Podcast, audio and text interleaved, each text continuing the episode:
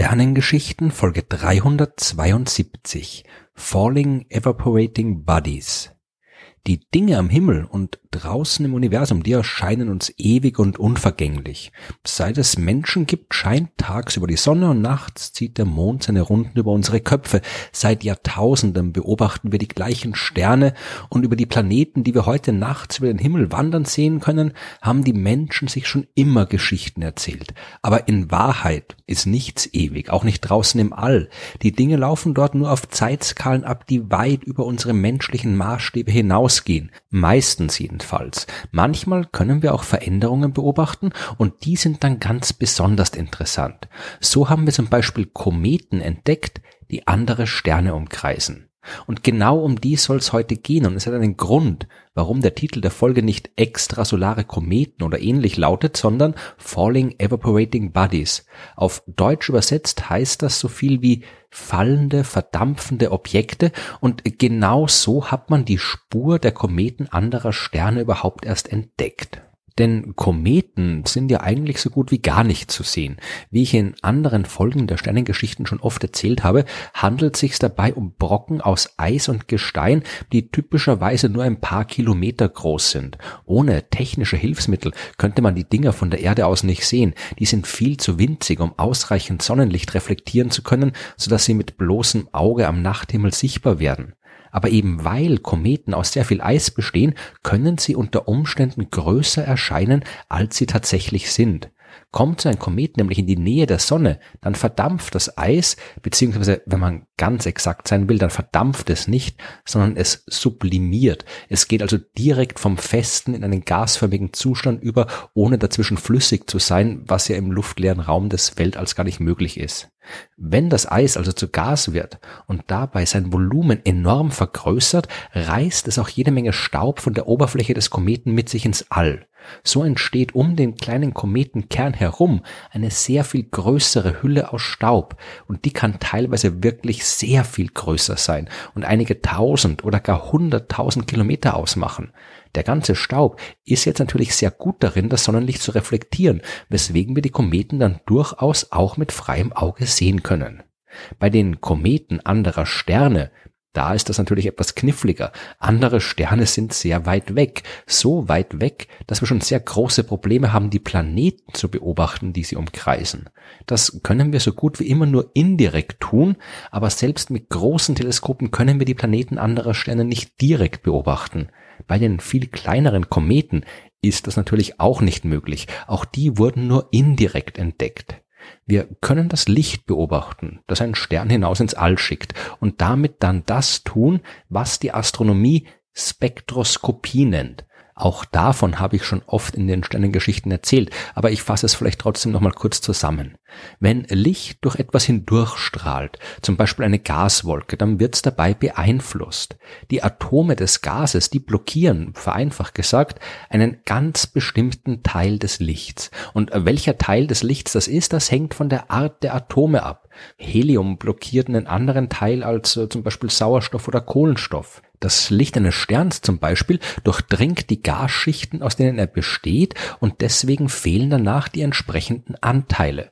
Die können wir identifizieren, wenn wir das Sternenlicht in seine Bestandteile aufspalten, es also durch entsprechende optische Geräte schicken, sodass aus der weißen Lichtmischung ein Regenbogen der einzelnen Farben wird, aus denen das Licht besteht, nur dass dann eben ganz bestimmte Farben fehlen. Im Regenbogen oder dem Spektrum, wie es offiziell heißt, sehen wir dann dunkle Linien, sogenannte Spektrallinien, und ihre Position und Anordnung verrät uns, aus welchen Atomen der Stern besteht.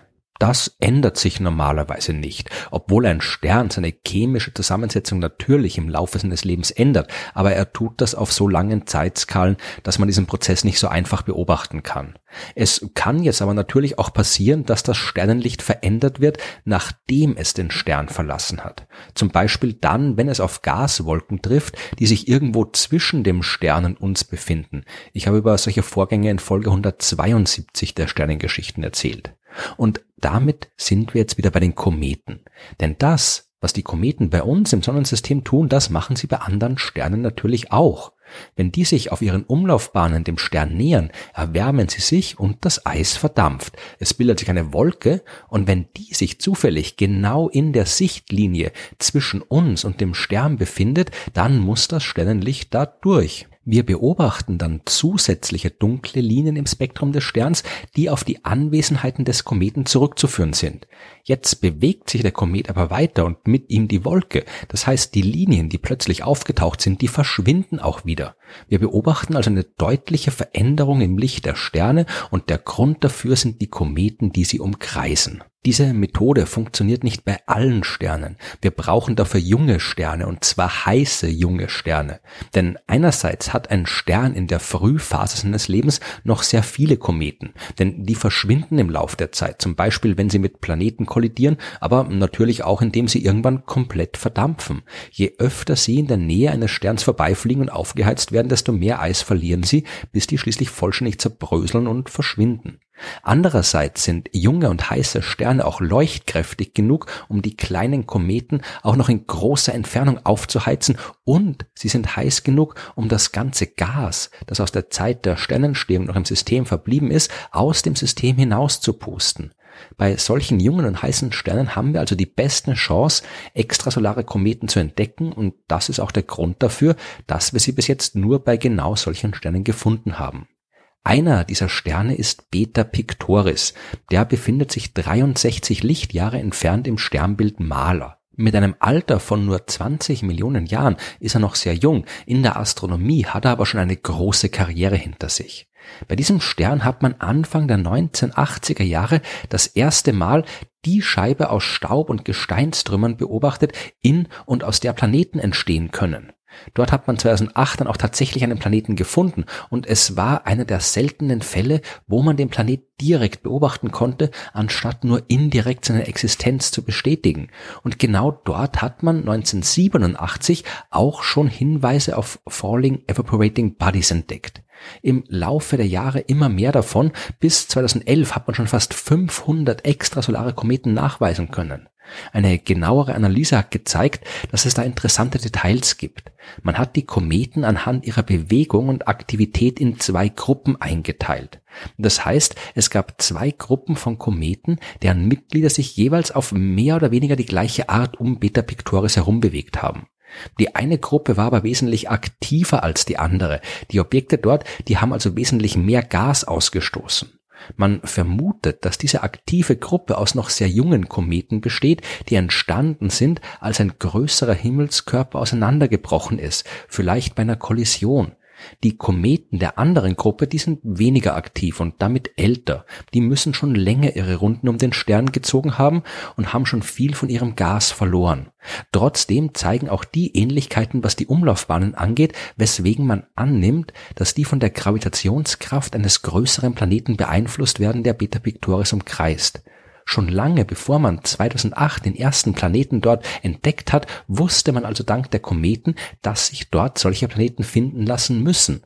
Und mittlerweile hat man auch einen weiteren Planeten bei Beta Pictoris gefunden. Um diesen jungen Stern herum ist also jede Menge los. Falling Evaporating Bodies haben wir auch schon bei einem guten Dutzend anderer Sterne gefunden und das ist gut, denn auch wenn Planeten auf den ersten Blick viel spektakulärer aussehen und wirken als das Kleinzeug wie Kometen und Asteroiden, ohne dieses Kleinzeug kriegen wir kein vollständiges Bild. Die Kometen gehören zum ursprünglichen Material, die sind das, aus dem die Planeten hier erst entstanden sind. Sie sind die Überbleibsel des Materials, aus dem sich der Stern gebildet hat.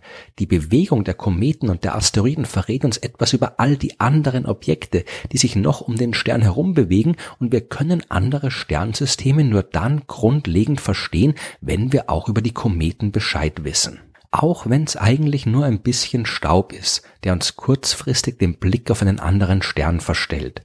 Wir können enorm viel davon lernen.